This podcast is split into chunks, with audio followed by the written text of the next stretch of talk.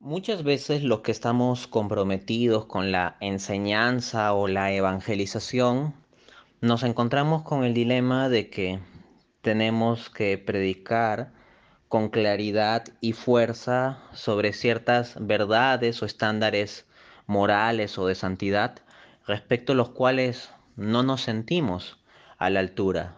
Y podemos estar incluso en una situación en que incurramos en defectos o incluso en pecados con respecto a tal o cual cuestión. Y este es un dilema que está presente en incluso grandes evangelizadores. Por ejemplo, ¿quién podría poner en duda que Fray Nelson Medina es un gigante de la evangelización? Pues bien, Fray Nelson Medina en una de sus prédicas comentaba que él como predicador al cual constantemente llaman a dar conferencias, congresos, retiros espirituales, etcétera, muchas veces, o algunas veces al menos, para ser más preciso, se encuentra con la situación en que tiene que hablar, por ejemplo, contra un pecado o contra una actitud X, en la cual él mismo en cierto modo está también incurriendo o que tiene que hablar a favor de cierta virtud y respecto a la cual se encuentra como insuficiente.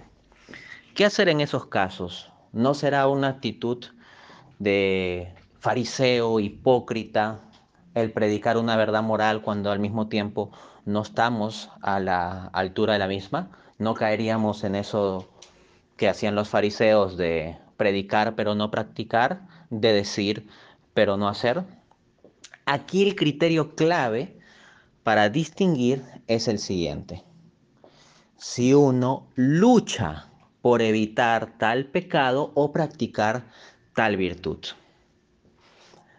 De este modo, imaginemos una persona conscientemente entregado a un pecado X y que no lucha por ir saliendo de ese pecado X. Supongamos alguien que tiene pecados de ira constantemente y no lucha contra su propio pecado de ira. Se deja llevar por su ira y se autojustifica en su ira y de tratar mal a los demás y con todas las consecuencias que ello trae, pero en el púlpito o en las conferencias o las charlas o lo que sea, predica contra la ira. Tal persona sí ciertamente sería un fariseo o un hipócrita.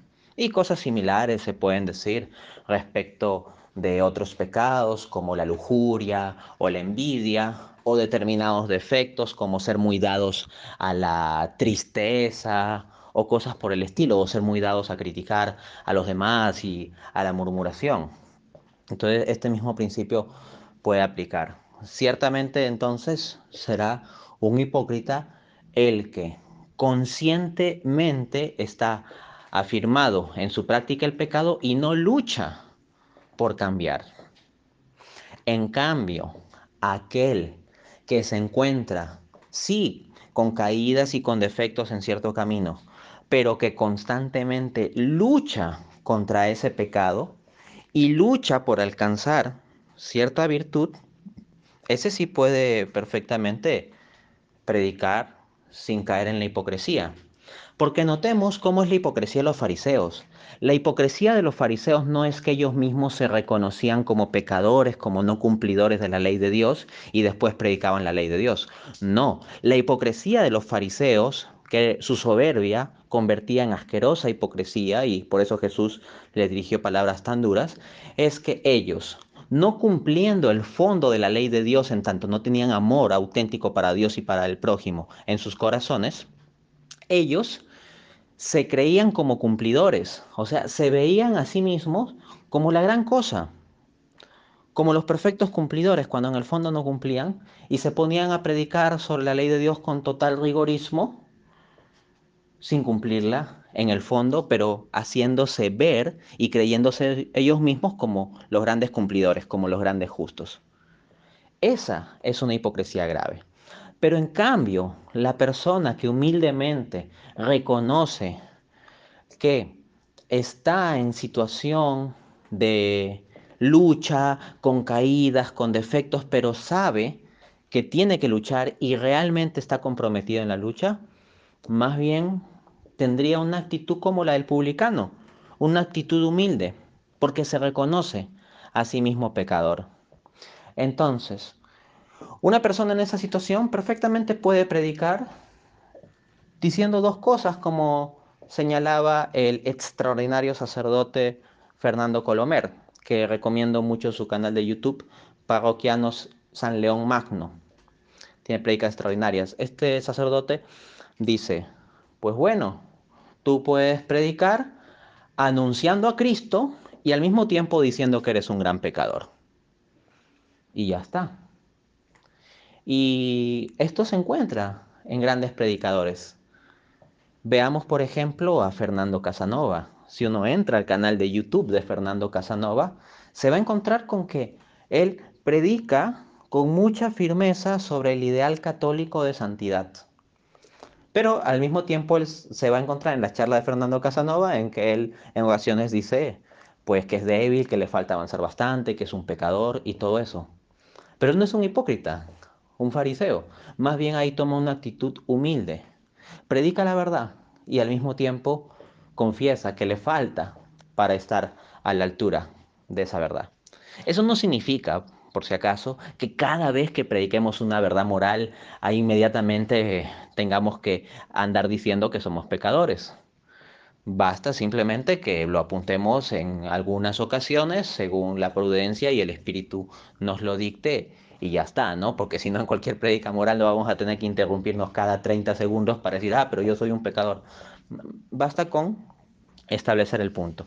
Además hay que recordar que el ideal de santidad y las verdades morales del cristianismo son verdad independientemente de nuestra postura.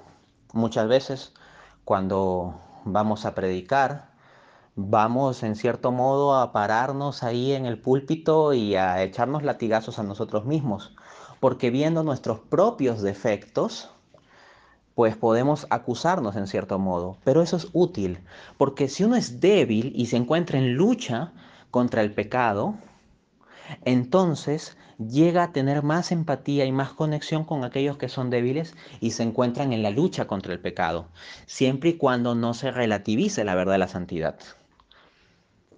Entonces, hay personas, por ejemplo, que cuando hacen oración pueden distraerse bastante y les toca hablar sobre consejos de cómo orar y tienen que hablar también de consejos sobre cómo no distraerse en la oración.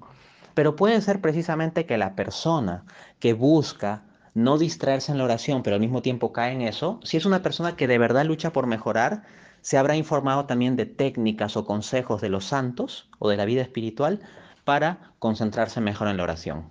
Al mismo tiempo, la persona que lucha por ser más puro, más casto, más solidario, más paciente, más alegre, etc., la persona que lucha por eso, pues en medio de sus caídas y sus debilidades, y de verdad lucha por mejorar con la gracia de Dios, habrá ido aprendiendo cosas en medio de sus caídas y al mismo tiempo se encontrará leyendo bastante al respecto, ¿no?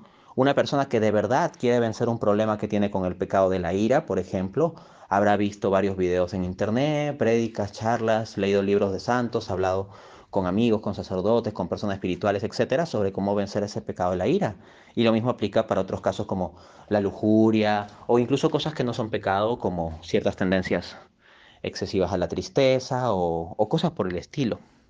Entonces la misma persona que se encuentra en la lucha en medio de su imperfección, mientras luche por la santidad con la gracia de Dios, va a encontrar en esa misma imperfección elementos que le van a ayudar a predicar mejor.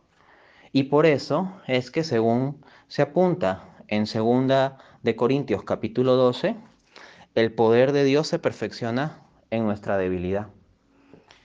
Y puede salir de este modo un gran predicador de verdades en una persona, desde una persona que en su debilidad lucha por estar a la altura de esas verdades, aunque múltiples veces se encuentre insuficiente.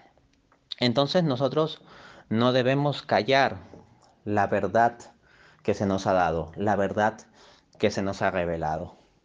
Tenemos que proclamarlo por el bien de otros. Por ejemplo, si hay alguna persona que se encuentra luchando por conseguir una virtud o por salir de un vicio y ha averiguado bastante en medio del amplio camino que tal vez lleva luchando por conseguir esa virtud o salir de ese vicio, ese conocimiento que ha acumulado lo puede transmitir a otros y puede ayudarlos en su lucha por alcanzar cierta virtud o salir de cierto vicio.